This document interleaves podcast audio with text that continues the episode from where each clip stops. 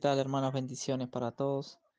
Es un privilegio para mí en esta oportunidad poder compartir la palabra del Señor con ustedes y también es una gran responsabilidad, ¿verdad? Porque cada vez que nos piden o nos toca compartir algo de la palabra del Señor lo hace con, con temor, con respeto, ¿verdad? Porque quiere compartir lo que Dios quiere hablar, ¿no? Verdaderamente lo que quiere decir el texto, lo que quiere ser el, el- el tema, lo que habla su palabra, ¿no?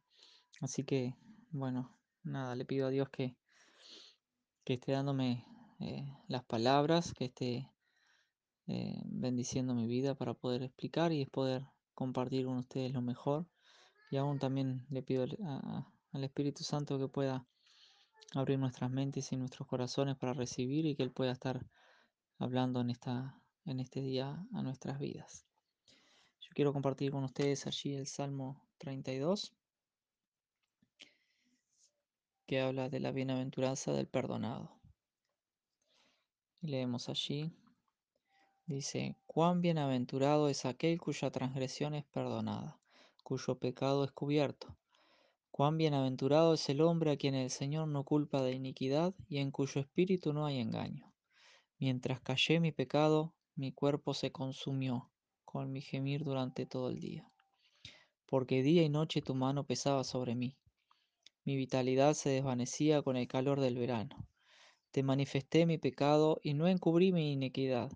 Dije, confesaré mis transgresiones al Señor, y tú perdonaste la culpa de mi pecado.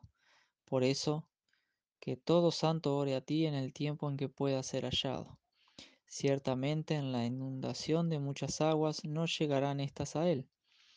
Tú eres mi escondedero, de la angustia me preservarás, con cánticos de liberación me rodearás. Yo te haré saber y te enseña- enseñaré el camino en que debes andar. Te aconsejaré con mis ojos puestos en ti. No seas como el caballo o como el mulo, que no tienen entendimiento, cuyos arreos incluyen brida y freno para sujetarlos, porque si no, no se acercan a ti. Muchos son los dolores del impío, pero al que confía en el Señor, la misericordia lo rodeará. Alégrense en el Señor y regocíjense justos. Den voces de júbilo todos ustedes, los rectos de corazón. Amén. Qué precioso salmo, ¿verdad? Es un salmo de David y por ahí arriba dice masquil, que eso significa que es un salmo de contemplación, es un salmo de instrucción, un salmo de enseñanza. Eh, algunos dicen que este salmo está relacionado un poco con el Salmo 51 y que viene a ser eh, parte de, que David estaba contando cómo, está, cómo se sentía él eh, con lo sucedido con Betsabé, cuando él comete adulterio, ¿no? En, su pesar, en, en su pecado y, y, bueno, toda esa situación y cómo, cómo Dios lo perdona y cómo él se presenta delante del Señor, cómo se sentía él delante del Señor. Pero si vemos un poco, comienza hablando con la bienaventuranza, recordaba un poco lo que hablaba Alexis Echarte este domingo, no el otro anterior, sobre las bienaventuranzas. Y él preguntaba si podíamos ser felices, ¿no? Aquí, si íbamos a ser felices en el cielo, eh, qué era la bienaventuranza, qué era ser feliz. Y bienaventurado, mm, eh, yo estuve mirando un poco allí y decía que era gozar de la felicidad plena que es concedida por Dios. ¿No? Qué importante es eso, ¿no? Porque no es cualquier felicidad, no es la felicidad que, que yo busco, porque muchas veces nosotros buscamos en- en- erróneamente, buscamos la felicidad en, la economía, en un buen trabajo, en la familia, en tener más, en, en muchas cosas, ¿no?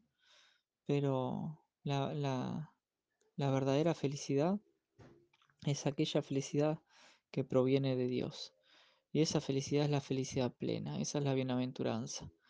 Y qué bueno es como dice aquí la palabra del Señor que dice que bienaventurado, más que feliz, o, o- o ese, o esa felicidad que Dios nos da, ¿no? Cuando nos perdona, cuando nosotros nos sentimos perdonados, cuando eh, cuando el Señor no nos culpa de iniquidad y, cuando en nuestro espíritu no hay engaño. Qué, qué lindo, qué precioso es saber que cuando nosotros nos presentamos delante del Señor sin engaño, sin nada que esconder, mm, Él, Él nos, nos hace bienaventurados, nos hace más que felices.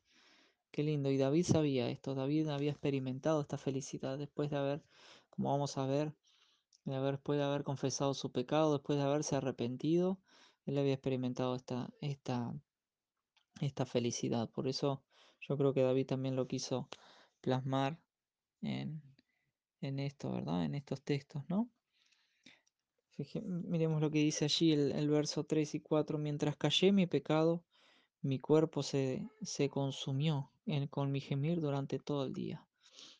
A veces callamos nuestros pecados, escondemos nuestro pecado o de repente vivimos una doble vida muchas veces sin querer o muchas veces eh, inconsciente o, o queriendo también, ¿no? A veces nosotros en la iglesia somos una cosa o mostramos algo, pero quizás en nuestro trabajo, en nuestro, en otro entorno, en nuestro hogar, quizás somos distintos, ¿verdad? Eh, quizás mostramos otra cosa o, vivimos de otra manera. Y eso también nos hace daño, ¿verdad? Cuando no vivimos limpiamente, no vivimos em, abiertamente como somos como, o como deberíamos ser, un reflejo, un espejo de Cristo en todo, ¿verdad? Eh, eso nos hace daño. David también encubrió su pecado cuando cometió sus errores, él tuvo, tuvo, estuvo encubriendo su pecado y él así se sentía, ¿no? Se sentía consumido en un gemir, ¿verdad? En un dolor. Y sentía que la mano de Dios, como dice el 4, porque día y noche tu mano pesaba sobre mí. Él sentía que la mano de Dios estaba haciendo presión. Y nosotros también sabemos que pasamos por ese momento. Cuando estamos mal, cuando estamos en un error, cuando estamos eh, sufriendo por algo, ¿verdad? Nosotros sentimos, sentimos eso, ¿no? A veces decimos que es la conciencia, pero es la mano de Dios que nos está presionando para que nosotros nos arrepintamos. Y a veces pensamos que pecar es hacer algo, algo grande, como le pasó a David en este caso, ¿no? Un adulterio o, eh, no sé, matar a alguien o robar. Pero muchas veces el pecado es tener cosas chicas en nuestro corazón, como resentimiento, rencor, odio, esas cosas que, que a veces tenemos hacia otras personas, hacia nuestra familia o alguien que nos hizo un daño y nosotros quizás nos cuesta perdonarlo. Esas cositas van haciendo cabida en nuestro corazón y van consumiendo nuestra vida, porque eso es pecado también delante del Señor, ¿no? Pero también nosotros nos sentimos así muchas veces, ¿verdad? Apesadumbrados por el pecado. Mientras, mientras nosotros callamos, eh, se va nuestra vitalidad, ¿no? Se desvanece nuestra, eh, nuestra vitalidad. Pero eh, David se sentía oprimido ahí por esa presión, dice, ¿verdad? Por ese pecado sin resolver. Él se sentía en rebelión con el Señor, ¿no? Se sentía en rebelión con Dios. Sentía esa separación, esa falta de compañerismo, ¿no? Sentía culpa. Pero sigue allí diciendo, te manifesté mi pecado en el 5 y no encubrí mi iniquidad. Dije, confesaré mis transgresiones al Señor. Llega un punto en que nosotros no podemos soportar más, no podemos eh, soportar más el peso de ese, de ese pecado, de ese error, y tenemos que, que confesar nuestros pecados. El Señor mismo también, cuando nosotros eh, nos ponemos y nos disponemos en las manos de Él, Él también nos obliga a arreglar nuestras cuentas con Él. Y necesitamos acercarnos al Señor, cansados de, de llevar una doble vida quizás, cansados de, de, de ese peso, necesitamos, tenemos que decidir, ¿verdad? Terminar con, con ese problema y, y- es la única manera es confesándole al Señor nuestro pecado, nuestro error. No como David había sabía bien que confesando su ardor, su error, ¿verdad? Eh, Dios perdonaría nuestras, nuestras transgresiones. Lo dice allí, dice, confesaré mis transgresiones al Señor y tú perdonaste la culpa de mi pecado.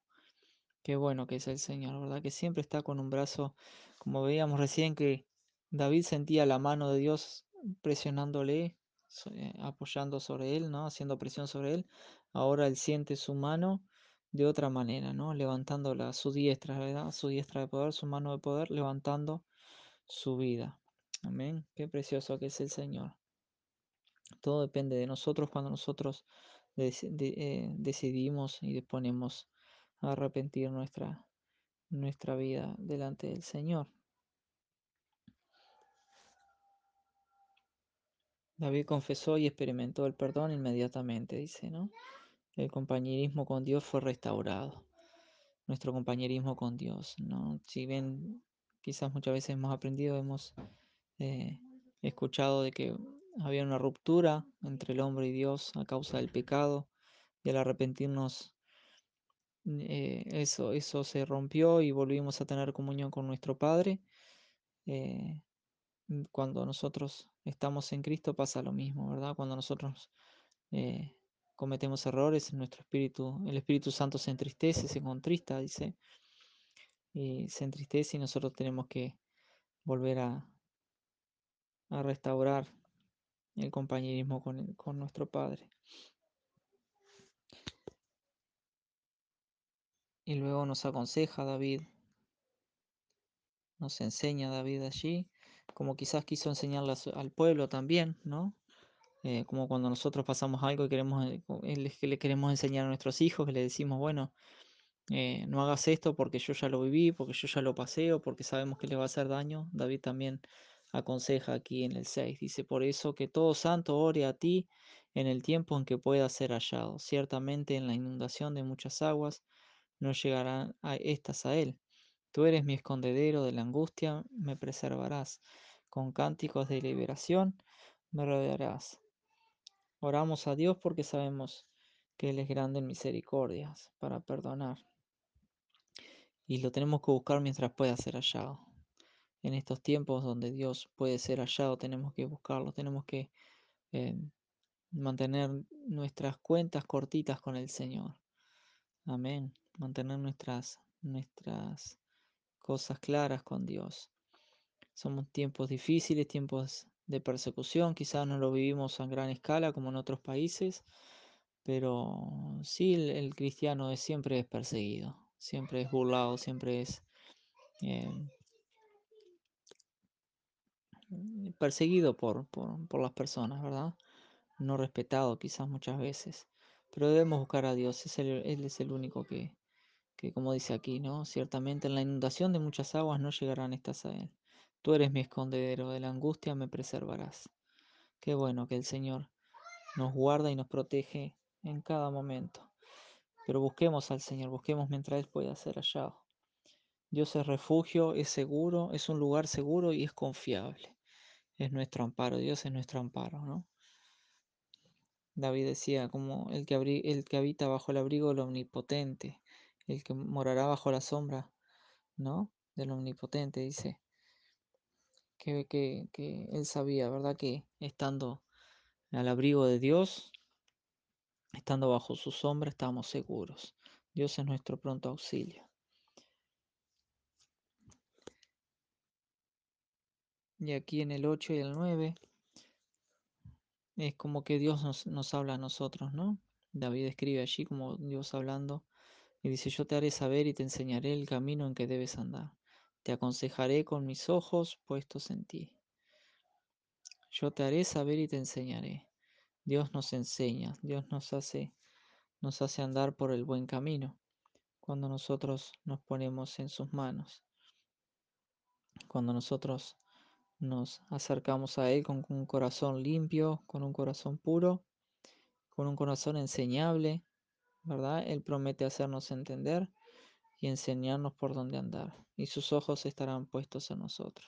Estarán fijos, dice, no dice puesto, dice, dice, estarán fijos en nosotros.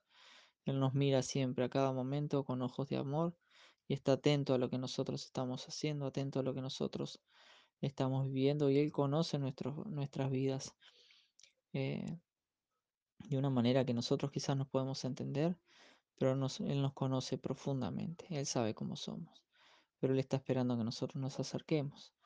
Dice, no seas como el caballo o como el mulo que no tienen entendimiento. Nos compara con, con animales de, de tiro, con animales que hay que llevarlos a golpes muchas veces, porque el burro cuando se empaca y no quiere moverse, eh, es bravo hacerlo mover. Y, el caballo lo mismo, si quieren que ande rápido, que vaya por un lado, hay que estarlos hinchando, con, como dice allí, con la vida, el freno para sujetarlos. Y muchas veces nosotros somos así, somos eh, como animales en forma jocosa, ¿no? Somos como, como un caballo, como un mulo, tercos, duros, que no queremos entender, pero que podamos ser dóciles en la presencia del Señor.